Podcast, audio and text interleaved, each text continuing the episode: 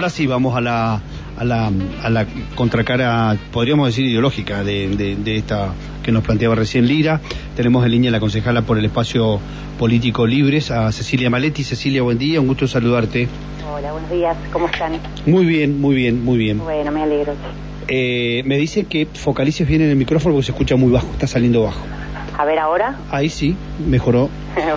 bueno, eh, bueno, bien, bien, acá estamos. Este, estábamos ahí en una charla con Lira, en, una charla que tiene una postura que creo que va más allá eh, de, de la cuestión de la ordenanza y del reglamento para obtener una licencia.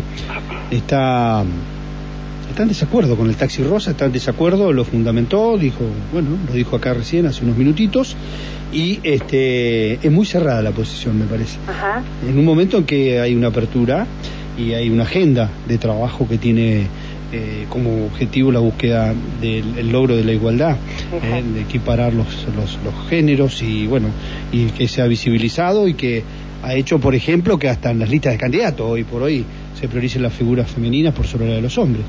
Este, y, que, y que a veces en lo concreto no termina siendo así, ¿no? O sea, si, si vamos a las elecciones, eh, salvo una de las municipales, por ejemplo, fue encabezada por una mujer, las demás fueron todas encabezadas por hombres. eh, si, si, bien entraron mujeres, porque bueno, hubieron partidos políticos que, que metieron más de un concejal, pero lo, lo, cierto es que el primer lugar es el, el más expectable y fueron fueron. Pero bueno, vamos al tema que nos ocupa. Sí, sí, eh, bueno.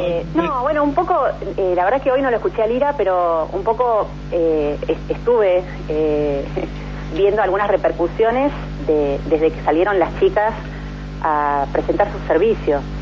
Y la verdad que lo que lo que nos encontramos es que es que se oponían a la propuesta de el viaje seguro, ¿no? Que, que, que, como que los dejaba en un lugar discriminatorio algo así, había como, como entendido que decían.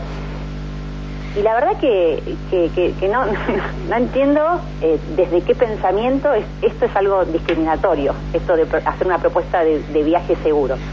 Porque para nosotras, y con todo el trabajo que llevamos adelante, discriminar es que no se reconozcan las desigualdades estructurales que existen en el, en el real acceso al trabajo y que no se acepte pensar en alternativas para superar eso.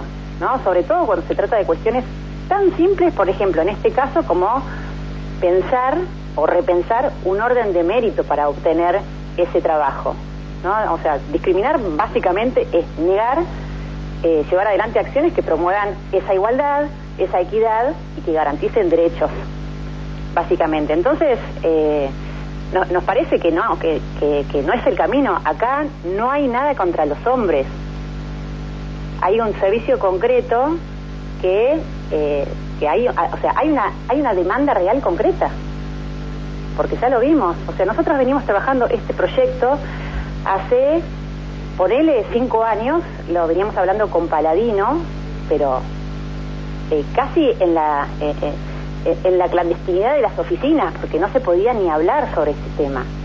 Ahora sale, sale salimos con esto de vuelta porque, porque ellas se agruparon, visibilizaron eh, eh, el tema, no solo la, necesidad de, generar trabajo propio, sino hay una demanda concreta de los usuarios y usuarias. O sea, yo que no soy usuaria de taxi en lo personal, pero si tengo que mandar a mi hijo, y la verdad que prefiero que viaje con una mujer, eso es concreto. No estoy discriminando al hombre o al conductor por querer que viaje con una mujer. Es mi elección como pasajera o como usuaria de un servicio. Entonces me parece que no que no que no atenta esto. Eh, digo acá me parece que ganamos en, eh, en, lo que es una sociedad más justa, ¿no? Porque decime eh, que no, no no hay razón por la que no puedan existir o coexistir dos estos servicios de taxi que funcionan, incluye el taxi rosa, ¿no? Entonces en eh, o en esto de promocionar el trabajo en espacios que fueron altamente masculinizados y que hoy se abre otra puerta y que tenemos que avanzar como sociedad, porque ya está, basta. O sea, nadie pone en discusión de que hoy por hoy el manejo es una cosa de hombres, pero sí, en el acceso al trabajo hay una disputa que es brutal. Sí, sí, sí. Bueno, y eso es lo que están viendo. Yo lo que estoy viendo yo es que eh, eh, tienen lo, lo, que nota, lo que, lo que ve el ira o lo que está sintiendo, lo que olfatea, es que se está modificando el status quo y no les gusta.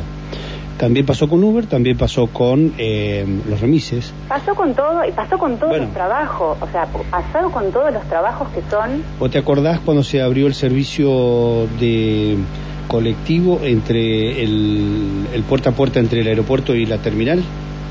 No, te miento si te digo que sí. No, bueno, este, también es, es un tema que les quita trabajo.